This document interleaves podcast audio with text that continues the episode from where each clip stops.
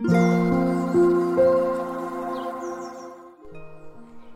さんおはようございます。アロマタロットサナです。えー、今日は海の日の祝日ですね。3連休の最終日になります。皆さんいかがお過ごしでしょうか？私は今日は朝7時ぐらいに目が覚めたのかないつもだったら結構ね、ああ、配信撮らなきゃって思って急ぐんですけど、今日はなんかもうすっごいのんびりモードで、ゆっくりゆっくり 準備して配信が今になっております。はい、まあ連休ってちょっとね、こうのんびりだらーっといつもよりね、しやすいかなと思いますが、なんか最近はそういうのもすごくこう大事だよねって思うようになって、はい、前、前に増して、今まで以上に増してなんかそういう風にね、自分のこののんびりしたいなって思う時とかの感覚にね、従って動くようになってきたかなと思います。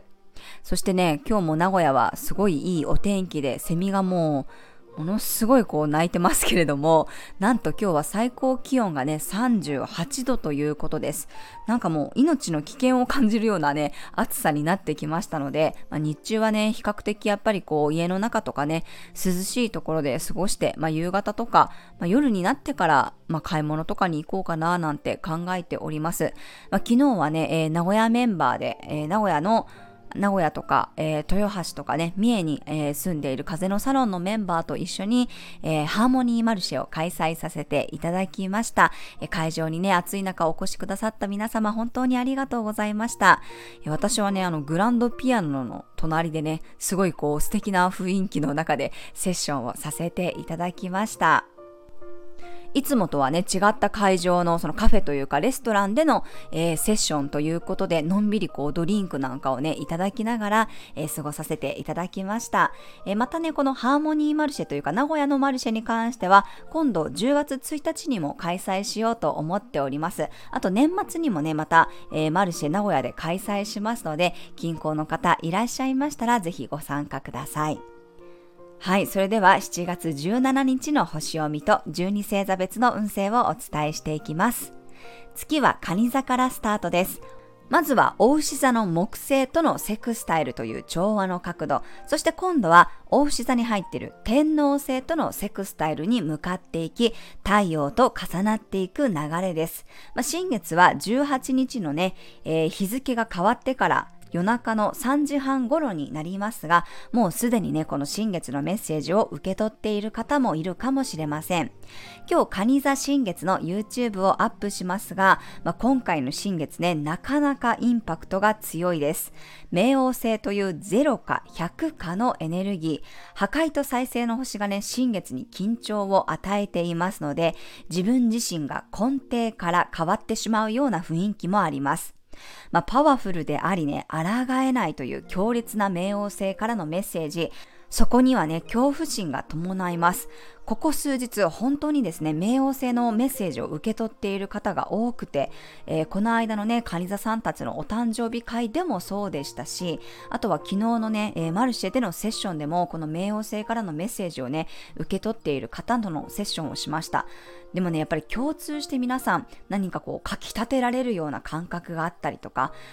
強烈に気持ちが傾くんだけれども、そこに対してやはり怖いっていう気持ちがあったりするんですよね。冥王星というのは中途半端なことが許されません。なので、それを、その事件だったり、そのメッセージをきっかけとして自分を一新することになる人もいるんじゃないかなと思います。そしてもちろんね、そのエネルギーを自分で意図して、まあ、自分自身をバージョンアップさせていくということもできる新月だと思います。まあ、今日はね、えー、大牛座の木星と天王星と調和していますので、自分の中で安心したい欲求や愛情を求める気持ちが強くなるかもしれません。心と体に寄り添って自分の五感を満たしてみたり、好きな人たちと穏やかな時間を過ごすことが幸福感につながります。まあ、ただね、天皇星からの刺激も緩やかに入る日なので、新しいアプリを活用してみたり、SNS やネットでの交流も楽しめそうです。自分とは違った価値観に触れることができてね、新鮮さを感じたり、面白い情報が入ってくるかもしれません。今日はカモミールの香りやハーブティーが心のざわざわ感を癒してくれます。夜はね、クラリセージやジャスミンの香りが緊張感や不安感を緩めて心地のいい睡眠へと誘導してくれるでしょう。はい、それでは12星座別の運勢です。今回は新月のメッセージを12星座別にお伝えしていきます。おひつじ座さん、自分の立ち位置が確認できる新月、新たなスタートラインに立てたり、原点に立ち返るような雰囲気です。お牛座さん、自分に届くメッセージや情報に変化が現れそうな新月、新しい学びをスタートさせたり、自分からも発信して情報の流れを作ってみてください。双子座さん、新しく仕込むような新月、持ち物や自分の価値観、スキルのバージョンアップをしてみるといい時です。蟹座さん、蟹座で迎える特別な新月です。結構大事な節目のタイミング、自分の心と向き合って感じるままに動いてみてください。獅子座さん、密かな目標や計画が生まれそうな新月、なんとなくの感覚が正しいでしょう。水面下でこっそり始めてみてください。乙女座さん、横のつながりから何かが始まりそうな新月、新しい趣味にトライしてみたり、コミュニティに入ることで自分の世界観がガラッと変わっていきそうです。天秤座さん、仕事や社会活動におけるスタートにふさわしい新月です。自分が中心に立って思い切れるタイミングになるでしょう。サソリ座さん、長い旅の幕開けになりそうな新月、新しい地図を広げたり、ゲームのステージが切り替わるような雰囲気です。伊手座さん、深い絆を結んでいくような新月、新しい契約を結んだり、頼ったり任されたりして信頼関係が作られていきます。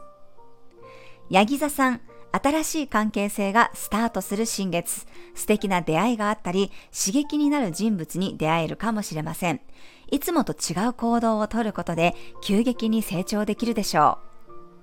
水亀座さん、新しいルーティーンが定着しやすい新月、健康習慣やライフスタイルを変えてみると、心身ともに変われることがありそうです。魚座さん、愛情や創造性が生まれる新月、自分の中の特別な何かに気がついたり、誰かへの思いが抑えられなくなるかもしれません。はい、以上が12星座別のメッセージとなります。それでは皆さん素敵な一日をお過ごしください。お出かけの方は気をつけていってらっしゃい。